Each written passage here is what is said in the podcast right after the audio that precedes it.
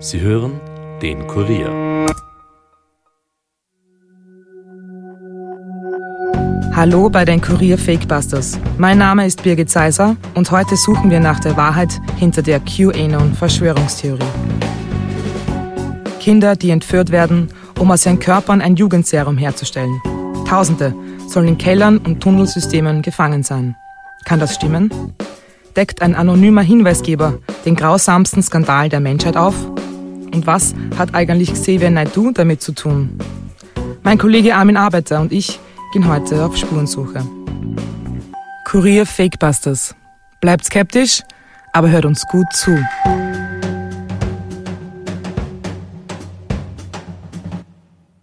Die Verschwörungstheorie QAnon ist eine der absurdesten, die es gibt. Und sie ist auch eine der jüngsten. Dahinter stecken soll, wie so oft, die US-Regierung. Im Oktober 2017 meldete sich ein User namens Q auf der Website 4chan zu Wort. Auf dieser Seite werden immer wieder antisemitische und antimuslimische rechte Texte verbreitet. Der User Q behauptet in seinen Posts, dass er Zugang zu geheimen Informationen der Trump-Regierung hat. In den vergangenen zweieinhalb Jahren soll er rund 3500 Posts abgesetzt haben. Die Inhalte sind immer ähnlich. Er erklärt zum Beispiel, dass liberale Hollywood-Schauspieler und Politiker der Demokraten wie Hillary Clinton oder Barack Obama Kinderpornoringe betreiben. Laut Q gibt es außerdem eine Gruppe von Satanisten, die die Welt regiert. Doch ein Mann stellt sich diesen Netzwerken laut Q entgegen, US-Präsident Donald Trump. Q behauptet auch, die Kinder werden gefangen und gefoltert, um ihnen Blut abzunehmen. Daraus würden die Welteliten dann ein Supermedikament herstellen, das ewige Jugend und Gesundheit verspricht. Obwohl sich QAnon eigentlich auf die USA bezieht, findet die Theorie auch im Rest der Welt immer mehr Anhänger. Einer der bekanntesten im deutschsprachigen Raum ist eben Xavier Naidoo. Wie sehr der Sänger daran glaubt, zeigt sein Song Marionetten. Und euch an Unschuldigen vergeht, müssen wir unsere Schutzschilde ausweiten. Wie lange wollt ihr noch Marionetten sein? Seht ihr nicht, ihr seid nur Steinbügelhalter. Merkt ihr nicht, ihr steht mal ganz allein für eure Puppenspieler, seid ihr nur Sachverwalter. Wie lange wollt ihr noch Marionetten sein? Seht ihr nicht, ihr seid Ich hatte einen richtigen Weinanfall eben. Es ist so furchtbar. Es kommen immer mehr Details raus. Also, wenn ich es richtig verstehe, werden in diesen Momenten in verschiedenen Ländern der Erde Kinder aus den Händen pädophile Netzwerke befreit. Aber nicht so, wie ihr denkt. Nicht das Pädophil, was mir meint. Adrenochrom. Geht auf Adrenochrom. Bilder. Wenn ihr das ertragen könnt. Und ich weiß seit mindestens 15 Jahren, was los ist. So reagierte Naidoo in einem Twitter-Video, als angeblich gefangene Kinder befreit werden konnten. Wichtig ist zu wissen, was er mit Adrenochrom meint. Angeblich ist das das Serum, das aus dem Blut der Kinder hergestellt wird. Es ist ein Stoff, der im menschlichen Körper als Nebenprodukt von Adrenalin entsteht. Also immer dann, wenn man zum Beispiel Angst hat. In den 40er Jahren ist dann entdeckt worden, dass Adrenochrom zu Warnzuständen führen kann. Es wirkt ähnlich wie Mescalin oder LSD. Im Grunde stimmt das auch. Allerdings lässt sich Adrenochrom auch günstig im Labor herstellen. Warum sollte Amerikas Elite dann dafür Kinder quälen? Auch der deutsche Rapper Sido schaltete sich in die Diskussion ein. Er hätte von Kindesentführungen gehört. In einem YouTube-Video zu dem Thema bringt er einen Namen ins Spiel, der immer wieder in Verbindung mit QAnon genannt wird. Ich kann ja eine Sache sagen, Xavier ist ja auch aus der Frankfurt-Ecke da und so, ne? Und ich kenne ähm, andere Rapper aus Frankfurt und der Ecke, die, ähm, die mir erzählt haben, dass sie auch schon Kontakt mit so Leuten hatten, und komische Fragen schon gestellt bekommen haben und so weiter. Ähm, die denen klar gemacht haben, okay, es gibt sowas. Besonders in Frankfurt. Frankfurt, die ganze Gegend, der, der, der Rothschild hat früher, der alte Rothschild hat früher seine Kinder, einen, einen Sohn nach Frankfurt geschickt, einen nach Wien geschickt und die haben dann da angefangen, ihre Geschäfte zu machen. Deswegen ist Frankfurt auch eine Stadt. Ähm, ja, bevor wir, ich will auch nicht zu tief drüber reden, dann ja, ja, setzen wir Leute irgendwie einen Aluhut auf, aber es sind alles Fakten, von denen ich jetzt, ich, wenn ich was sage... Also ist, ist der nicht dumm, sagst du, also der ist nicht irgendwie durchgedreht? Äh, Xavier. Ja. Xavier ist zu tief drin. Die jüdische Familie Rothschild sei laut Q und vielen anderen Verschwörungstheoretikern die Macht hinter dem satanischen Kult, der die Welt regiert. Laut einer Einschätzung der Washington Post übernimmt Q damit ein jahrhundertealtes antisemitisches Muster des internationalen Bankenkomplotts. Die Rothschilds würden über ihr Vermögen den Kult finanzieren. Und auch mit diesem Thema trifft Q seine Jünger. Verwunderlich ist, dass in den USA auch viele Politiker der Republikanischen Partei an QAnon glauben.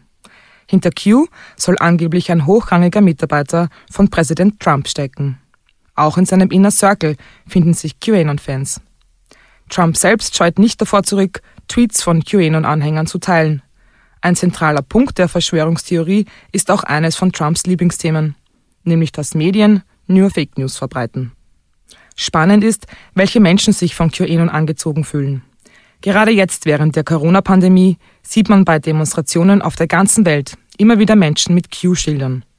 Das sind meist Anhänger rechter Parteien, denn genau darauf zielt Q anscheinend ab.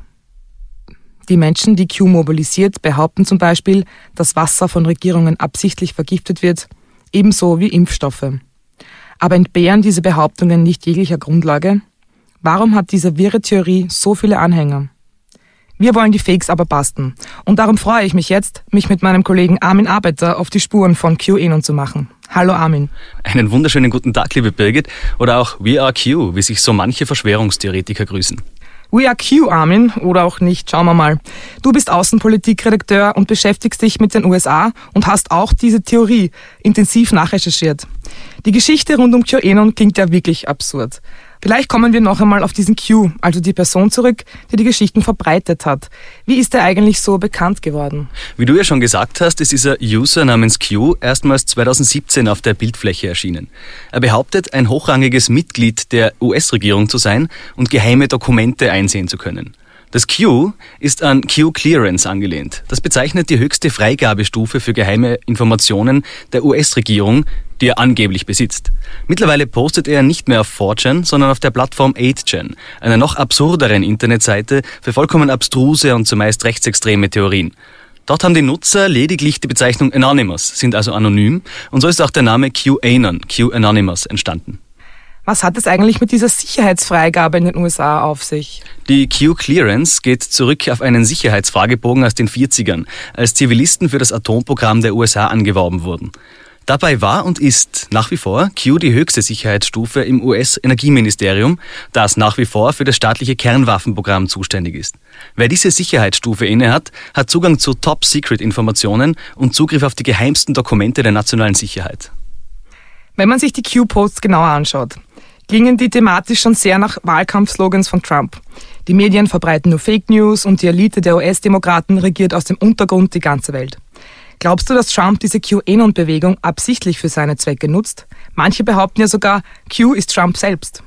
Wie realistisch ist das? Ganz schwer zu sagen, von wem das ausgeht. Aber wenn ich raten dürfte, dann würde ich auf eine Gruppe aus 4chan tippen oder 8chan, die es einfach liebt, Menschen in die Irre zu führen.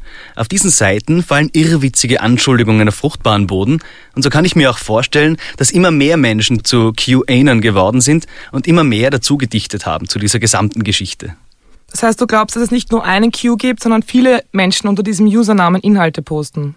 Genau, und wenn ich diese Theorie verfolgen darf, natürlich sind es Menschen, die an Trumps Präsidentschaft glauben und ihn gerne im Amt sehen. Auf den Websites machen sie dafür indirekt Werbung und tatsächlich ist 4chan und 8chan eine der Hauptbasen für jegliche Twitter-Aktivität von Trump-Fans. Dass es Trump selbst ist, glaube ich nicht, weil er hat ja selbst schon seine Gaudi auf Twitter. Es ist ja eigentlich erschreckend, wie sehr man mit genügend Social Media Präsenz Fake News in die Welt bringen kann. Absolut. Und am Beispiel von Free Bleeding kann man sehen, wie solche Behauptungen in den Posts plötzlich Realität werden können.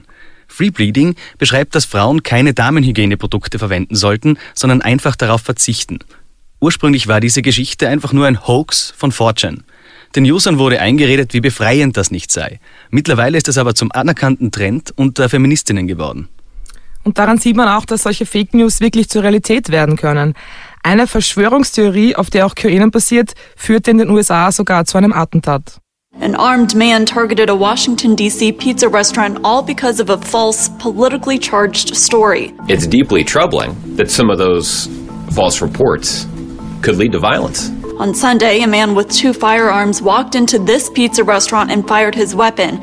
Luckily, no one was injured. The suspect later told police he was there to investigate Pizzagate. That hashtag is the result of a false online story that claimed Hillary Clinton and her campaign chairman John Podesta were running a child sex trafficking ring out of Comet Ping Pong. Dieser Newsbeitrag stammt aus dem US-Präsidentschaftswahlkampf 2016 und ist als Hashtag Pizzagate entstanden. Ein Mann stürmte damals eine Pizzeria mit einem Maschinengewehr, weil er glaubte, im Keller des Lokals würden Kinder festgehalten werden. Als er bemerkte, dass das nicht stimmt, gab er widerstandslos auf. Verletzt wurde damals zum Glück niemand, aber der ganze Amoklauf basierte rein auf einer Verschwörungstheorie. Was hat es damit auf sich, Armin? Was ist Pizzagate?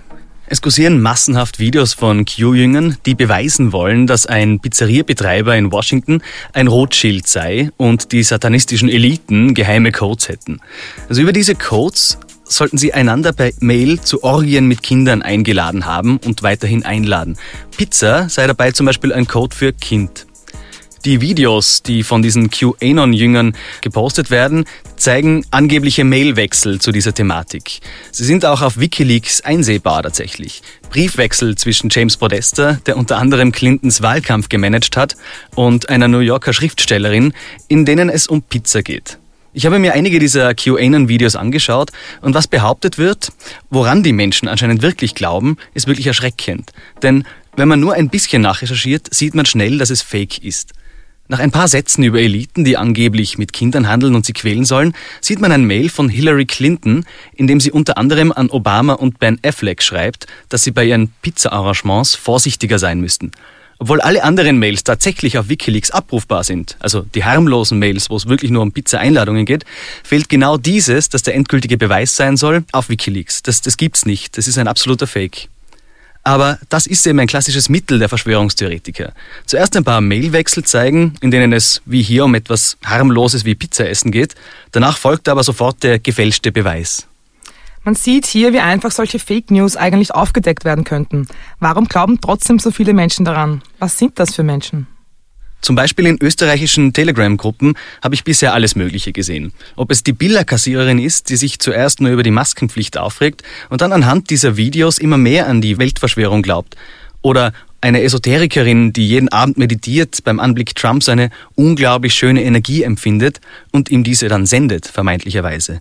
Natürlich sind viele dabei, die bedenkliche antisemitische Inhalte posten, aber es kommen auch immer mehr Menschen mit diesen Inhalten in Kontakt, die eigentlich nicht so eine Ideologie vertreten.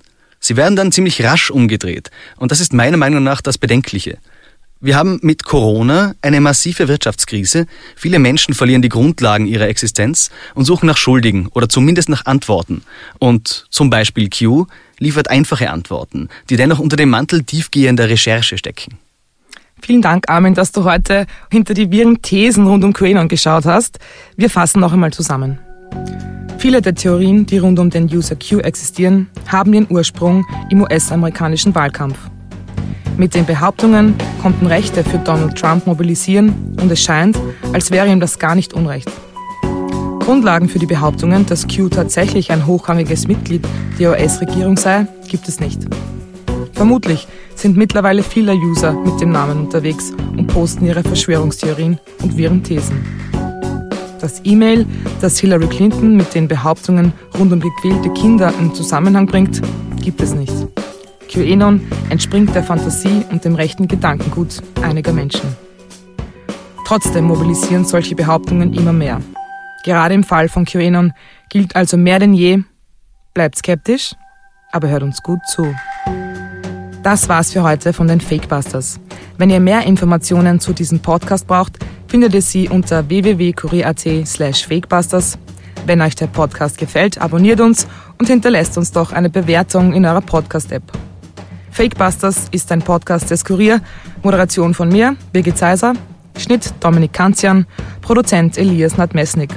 Weitere Podcasts findet ihr auch unter www.kurier.at slash podcasts. Bleibt skeptisch, aber hört uns gut zu.